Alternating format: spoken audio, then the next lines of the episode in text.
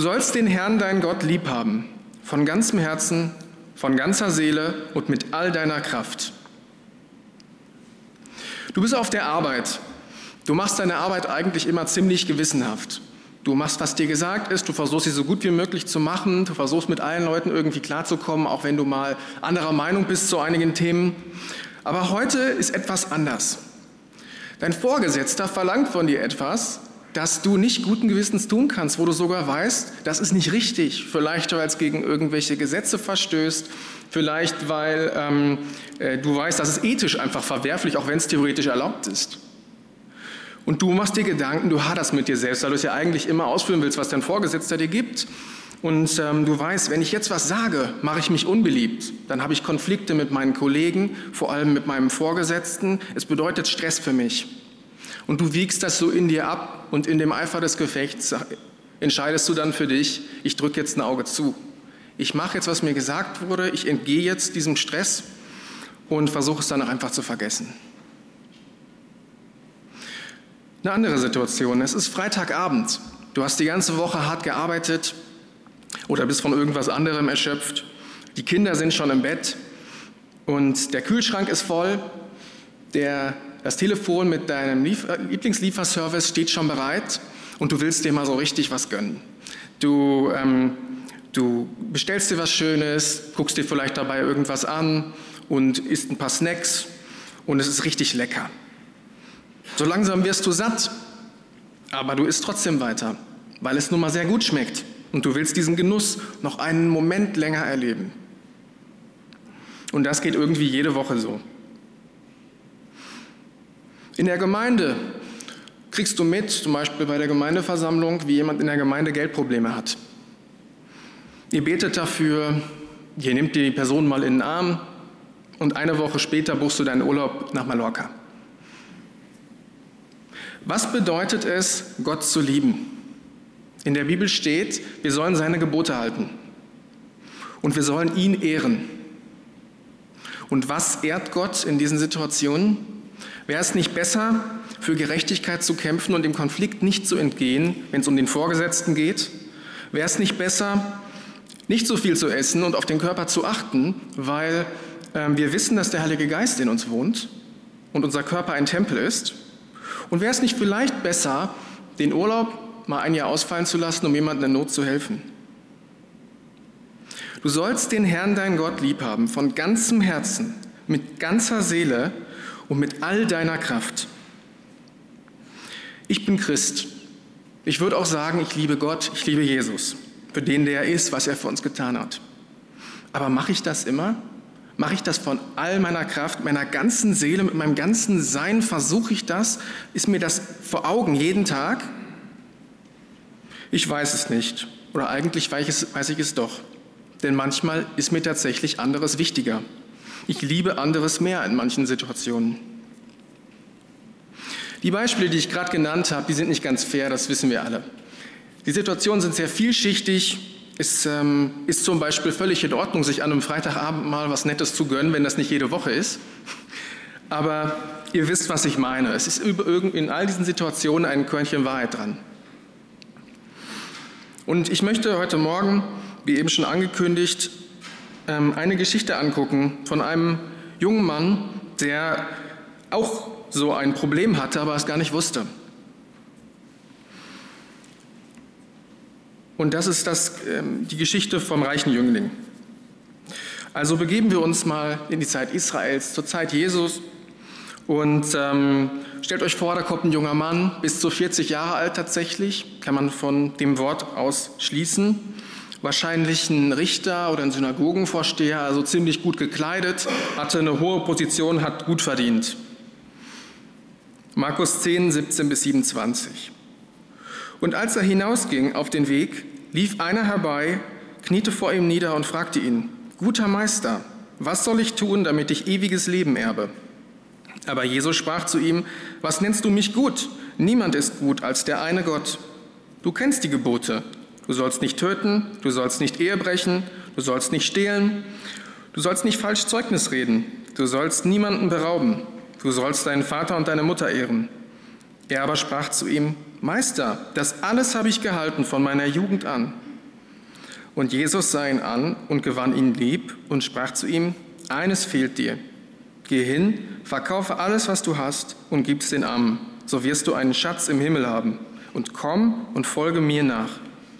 Er aber wurde betrübt über das Wort und ging traurig davon, denn er hatte viele Güter.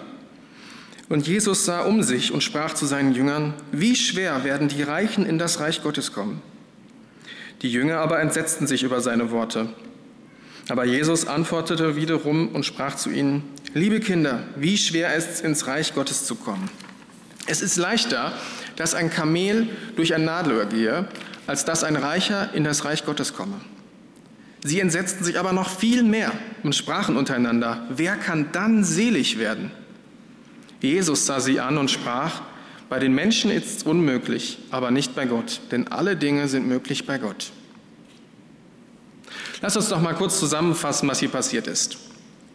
Dieser junge, gut gekleidete äh, Mann aus einer guten Position läuft zu Jesus, kniet vor ihm nieder und sagt zu ihm, guter Lehrer, wie komme ich in den Himmel? Und Jesus Reaktion auf diese Aussage fand ich schon außergewöhnlich in der Vorbereitung, weil ich habe überhaupt nicht verstanden, warum er das sagt. Er sagt zu ihm, warum nennst du mich gut? Nur Gott ist gut. Und als ich ein bisschen geforscht habe, hat sich herausgestellt, dass Jesus das gestört hat, weil dieser Mann etwas gesucht hat, das besser war, als was Gott ihm bereits gegeben hat. Er hatte bereits die Gebote Gottes aus der, aus der Tora. Das war ihm bekannt. Aber er hat etwas gesucht, das war besser als das. Und deswegen ist er zu Jesus gekommen. Und das hat Jesus an dieser Stelle gestört, so glaube ich. Und im Anschluss an diese Aussage sagt Jesus ihm, du weißt es doch schon. Du weißt schon, was Gott dir gegeben hat. Es sind die Gebote im äh, Alten Testament, in der Tora. Und er hat dann die Dreistigkeit, ihm zu sagen, habe ich alles gemacht. Ich habe die ganzen Gebote gehalten, seit ich ein Kind bin.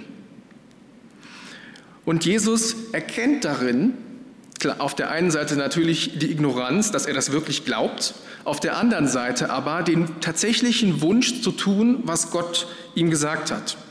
Deswegen steht dann da, er gewann ihn lieb. Das bedeutet, es folgt jetzt eine Handlung der Liebe. Deswegen sagt Jesus ihm, eines fehlt dir. Verkauf alles, was du hast, gib es den Armen und folge mir nach. Und diese Aussage macht ihn dann traurig und er geht weg. Und weiter sagt er dann, es ist so schwer für Reiche in den Himmel zu kommen. Er vergleicht das dann mit dem Nadelöhr, durch das, wo das Kamel durchgehen muss. Es ist quasi unmöglich. Und die Jünger, die das alles mitgekriegt haben, die sind total erschreckt davon, weil sie wissen wahrscheinlich, wie sehr und aufrichtig dieser junge Mann versucht hat, die Gebote Gottes zu halten. Und dass Jesus so, mit ihm so auf ihn reagiert und danach so eine Aussage trifft über reiche Menschen wie ihn, das erschreckt sie, weil sie sich dann fragen, ey, wer kann das überhaupt schaffen, wenn der Typ, der das so ernsthaft versucht hat, es nicht schaffen kann. Und Jesus löst das dann auf und sagt, es ist unmöglich für den Menschen. Es ist nur möglich bei Gott. Es geht nur durch ihn. Ich habe gerade schon kurz erwähnt, dass es ziemlich dreist ist, davon auszugehen, dass ich alle Gebote Gottes gehalten habe, seit ich ein Kind bin. Aber ich möchte mal kurz vor Augen führen, wie unglaublich dreist das von diesem jungen Mann war. Es gibt in der Kultur damals ein Gebet, das sie rezitiert haben. Ich hoffe, ich spreche das richtig aus. Es heißt Shema. Das ist eine Passage aus dem fünften Buch Mose, wo genau dieser Vers drin ist, den ich am Anfang schon zweimal vorgelesen habe. Du sollst den Herrn, dein Gott, lieb haben von ganzem Herzen, von ganzer Seele, mit all deiner Kraft. Das war ein Teil davon mit das höchste Gebot, was sie überhaupt hatten. Und es ging sogar so weit, dass wenn Leute über die Straße gegangen sind, dass dann, äh, und jemand hat das gerade rezitiert oder darüber gesprochen oder was, dann musste man da quasi mit einhaken und musste stehen bleiben und die, dieses Rezitieren mit weitermachen. Es wird übrigens, äh, ich weiß nicht, ob es so heute noch gemacht wird, auf jeden Fall wird das auch heute noch rezitiert von den Juden. Und obwohl er sich das jeden Tag vor Augen geführt hat, hat er es nicht hingekriegt, dieses Gebot zu halten. Und da legt Jesus in dieser Situation den Finger drauf. Denn dieser Mann, der hängt an seinem Besitz. Das ist ihm wichtiger als Gott. Weswegen ist er sonst traurig? Es gibt nur zwei Möglichkeiten eigentlich. Entweder es, äh, es ist ihm direkt klar geworden, dass es der Besitz ist, an dem er hängt und er das nicht gehalten hat. Und deswegen ist er traurig geworden. Oder es ist einfach überhaupt nicht die, ähm, die Antwort gewesen, mit der er gerechnet hatte. Und ähm, ihm wird vielleicht erst später seine Liebe zu seinem Besitz klar. Aber klar ist auf jeden Fall, er liebt den Besitz mehr als Gott. Und da hat Jesus hier den Finger drauf gelegt. Und obwohl er jeden Tag rezitiert hat, dass er Gott über alles andere lieben soll, mit jeder Phase seines Seins, hat er es nicht hingekriegt, nicht mal das zu halten.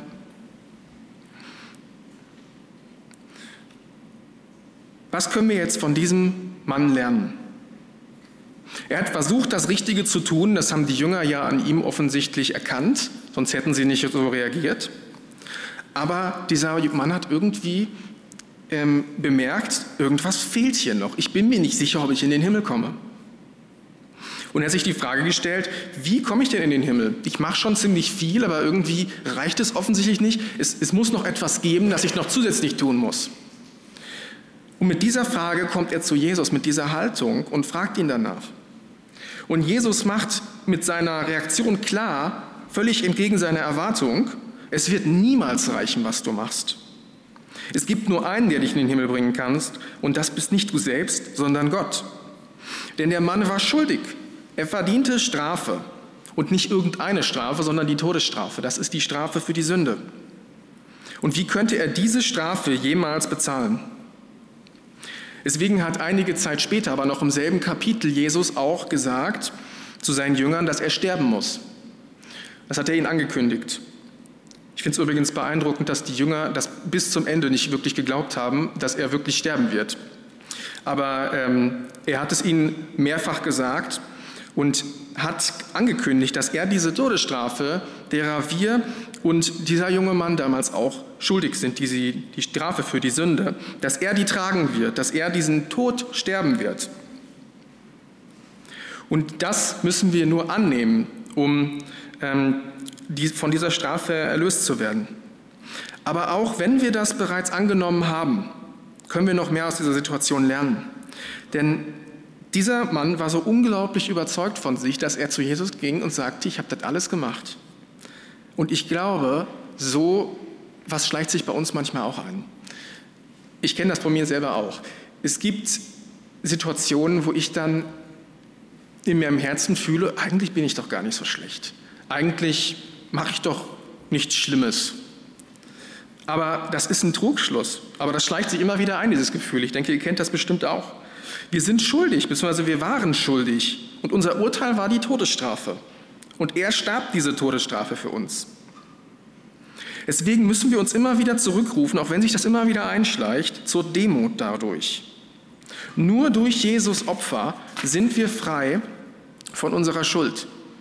Und diese Demut, dieses Bewusstsein muss unser Handeln bestimmen, jeden Tag, besonders in der Gemeinde im Umgang miteinander, wo wir alle wissen, was für uns getan wurde und daran glauben.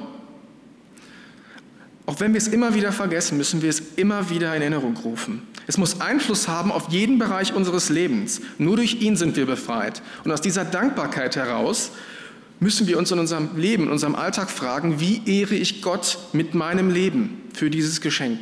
in jeder Situation. Nicht um einen Leistungsdruck zu fühlen, das ist hier nicht gemeint von mir, sondern als aufrichtiger Wunsch, von der Liebe zu Gott erfüllt, wie kann ich Gott ehren? Und es gibt noch einen letzten Aspekt, der mir persönlich sehr wichtig ist, den wir aus dieser Geschichte lernen können. Was wäre passiert, wenn dieser junge Mann tatsächlich getan hätte, was Jesus ihm gesagt hat? Wenn er hingegangen wäre, hätte alles verkauft, was er hat, und sein Herz hing sehr schwer an diesem Besitz und hätte das den Armen geschenkt. Wäre er nicht frei gewesen? Hätte nicht diese Last, die an seinem Herzen hing, wäre die nicht weg gewesen? Und hätte er nicht sehr großen Segen von Gott dadurch empfangen, weil er ihn an erste Stelle setzte? Deswegen möchte ich heute Morgen euch eine unangenehme Frage stellen. Wo liegt Jesus heute Morgen den Finger hin in deinem Leben? Es ist eine unangenehme Frage, aber sie ist nun mal notwendig und die müssen wir uns auch immer wieder stellen, weil wir verändern uns ja auch. Was können Dinge sein, die wir mehr lieben als Gott? Ich komme nochmal zurück zu den Beispielen vom Anfang. Das erste Beispiel mit dem Vorgesetzten, der etwas verlangt, das nicht richtig ist. Hier, wenn man das nicht, wenn man nichts dagegen tut, liebt man die Harmonie möglicherweise mehr als Gott. Jetzt klingt es immer ein bisschen komisch, wenn ich sage, du liebst die Harmonie zu sehr. Aber weil man ja eigentlich sagt, Konflikte zu vermeiden oder einen Konflikt, der besteht, zu schlichten, ist ja eigentlich was Gutes. Ja, das stimmt. Aber weil, vor allem, weil Konflikte oft so sinnlos sein können, vor allem wenn es nur um den eigenen Stolz geht, um den man kämpft. Aber es gibt auch andere Dinge, um die es wert ist zu streiten. Und in dem Fall ist es vielleicht wert, um die Gerechtigkeit zu streiten.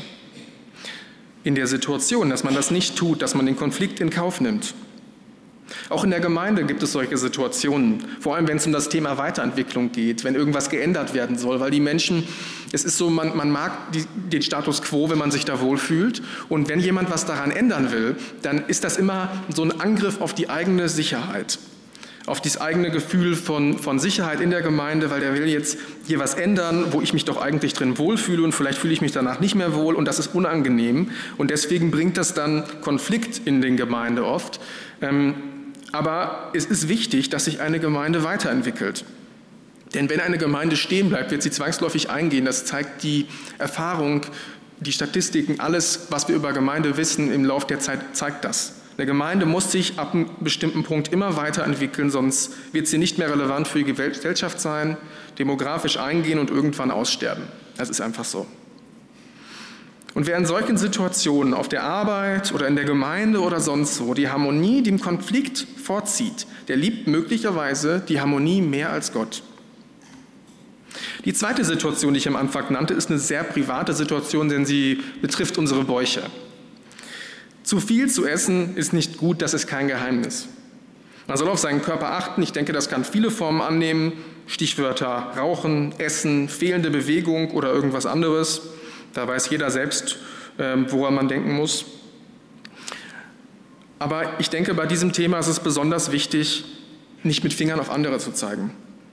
Ja, man muss sich ja vor Augen führen. Unser Gehirn ist darauf trainiert, nach Dingen zu suchen, die uns Glückshormone ausschütten. Zum Beispiel Essen. Wenn ich was Leckeres esse, sagt mein, mein Gehirn mir, das ist lecker, du bist jetzt glücklich und deswegen bin ich motiviert, mehr davon zu essen oder das wieder zu machen. Und dieses Verlangen, was der Körper da entwickelt, ist einer der Hauptpunkte, die einen guten Charakter ausmachen, wenn man das kontrollieren kann, weil sich das auf jeden Bereich des Lebens ähm, auswirkt. Unser Körper ist immer dazu motiviert, ich will, jetzt, ich will jetzt irgendwas machen, was sich gut anfühlt, obwohl es manchmal überhaupt nicht gut für uns ist. Wie gesagt, zum Beispiel zu viel Essen fühlt sich auch im ersten Moment gut an, aber ist gar nicht gut für uns. Und das zu disziplinieren, diesen inneren Drang, das ist eine Haupteigenschaft für den guten Charakter. Und wer das nicht trainiert, der liebt möglicherweise den Genuss mehr als Gott. Der sich nicht disziplinieren kann, das einzuschränken, ein gutes Maß zu finden und zu Dingen Nein zu sagen, die nicht, überhaupt nicht gut für einen sind, die sogar Sünde sind. Dies betrifft übrigens auch mich, dieses Thema. Also es betrifft eigentlich jeden, aber mich persönlich auch, denn für mich war es in der Vergangenheit so, ich habe Zeit weggenommen vom Reich Gottes und lieber mehr Freizeit verbracht, als meine Arbeit vernünftig zu machen, die Gott mir in bestimmten Bereichen gegeben hat. Und daran arbeite ich heute noch, auch wenn es besser geworden ist. Aber ähm, so hat das jeder in seinem Leben. Es gibt Dinge, die lieben wir mehr als Gott und die müssen, muss uns klar werden. In diese gleiche Kerbe, was diesen Genuss betrifft, schlägt übrigens auch dieses Thema, was diesen jungen Mann betrifft in der Geschichte, das Thema Besitz. Versteht mich nicht falsch, Geld ist nicht schlecht. Geld ist, wie ich finde, einfach nur ein Werkzeug, das man gut anwenden muss. Wenn ich einen Hammer kaufe, kann ich damit ein Haus für Obdachlose bauen oder ich kann jemanden den Schädel einschlagen. Das ist einfach nur ein Werkzeug, es hängt von mir ab. Die Bibel sagt, wir sollen mit dem, was uns gegeben ist, sollen wir gute Verwalter sein. Das gilt an der Stelle für unsere Fähigkeiten, aber auch für unseren Besitz. Und wie wir eben herausgefunden haben, soll unser ganzes Handeln Gott ehren, aus Dankbarkeit heraus. Und wie können wir mit unserem Besitz, unserem Geld Gott ehren?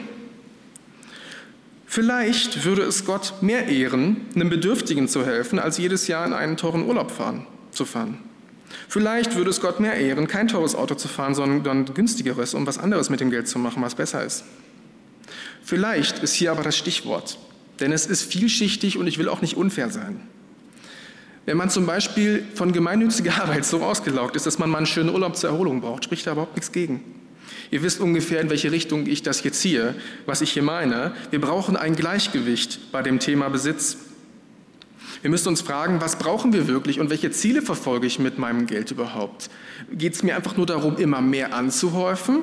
Oder geht es zum Beispiel darum, dass ich ähm, etwas investiere, damit ich damit irgendwann etwas für das Reich Gottes tun kann? Denn wenn ich mir ein Haus kaufe, kommt ein Sturm und das ist weg. Aber wenn ich das kaufe, damit ich ähm, mein Geld vermehre, damit ich mehr im Reich Gottes tun kann, ist das was ganz anderes. Und das sind so Fragen, die müssen wir uns stellen. Aber gerade beim Thema, was Jesus hier anspricht, dass dieser junge Mann so an seinem Besitz hing, finde ich, ist immer eine gute Prüffrage für uns, wenn wir uns fragen, würden wir machen, wenn Jesus das von uns verlangt, würden wir das machen? Würden wir hingehen und würden alles verkaufen, was wir haben und ihm nachfolgen, wenn er das von uns verlangt? Und wenn wir diese Frage nicht im Herzen mit Ja beantworten können, dann müssen wir vielleicht mal mit Gott ins Gespräch über dieses Thema gehen und über unsere Einstellung dazu. Lasst uns noch mal kurz an den Mann aus der Geschichte denken, an seine Situation. Ich glaube, nachdem er mit Jesus gesprochen hat und traurig weggegangen ist, hat er später bereut. Spätestens als er mitbekommen hat, dass Jesus nach drei Tagen auferstanden ist und er gecheckt hat, wer, was, wer dieser Mann überhaupt war. Und allerspätestens, als er die gute Botschaft gehört hat, von der Vergebung seiner Schuld, die dadurch möglich wird, dass er es eben nicht schaffen kann, muss er verstanden haben, dass er das nur durch Gott bekommen kann und dass Jesus deswegen sterben musste. So stelle ich es mir zumindest vor. Was wäre also passiert, wenn der das tatsächlich gemacht hätte? Er hätte alles verkauft, weggegeben und wäre Jesus nachgefolgt. Wie wäre sein Leben nur verlaufen? Ich bin überzeugt, wenn er das gemacht hätte, hätte Gott ihm einen großen Segen zuteil werden lassen. Nicht als Handel gedacht, nicht als ich habe jetzt alles verkauft und deswegen tausche ich das jetzt bei Gott ein gegen ein segenreiches Leben. Nein, sondern weil er Gott aus Liebe heraus zu ihm über alles andere in seinem Leben gestellt hat. Denn ich glaube, Gott hält für uns das beste und glücklichste Leben bereit, das es gibt, weil er hat das Leben entworfen. Er weiß, was gut für uns ist, was uns glücklich macht und was uns schädigt. Vielleicht machen manche Dinge uns kurzfristig glücklich, aber machen uns später kaputt. Er weiß, wie es laufen muss. Deswegen möchte ich heute Morgen fragen, sind wir bereit loszulassen, was wir festhalten in unserem Leben, um in dieses Leben einzutauchen? Ich glaube, wer mutig genug ist, Gott auf diese Weise zu vertrauen, obwohl man die anderen Dinge vielleicht so sehr liebt, der wird eine unglaubliche Reise mit Gott erleben. Wenn wir Gott diesen neuen Raum in unserem Leben Platz machen, Raum jetzt mal wirklich, sagen wir mal, als Raum in einem Gebäude gedacht, dann wird er da einziehen und diesen Raum wunderschön einrichten.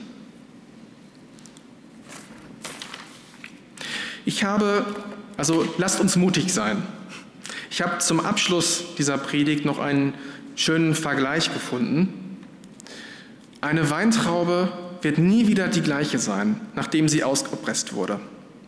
Doch am Ende wird sie keine Traube mehr sein, sondern ein edler Wein.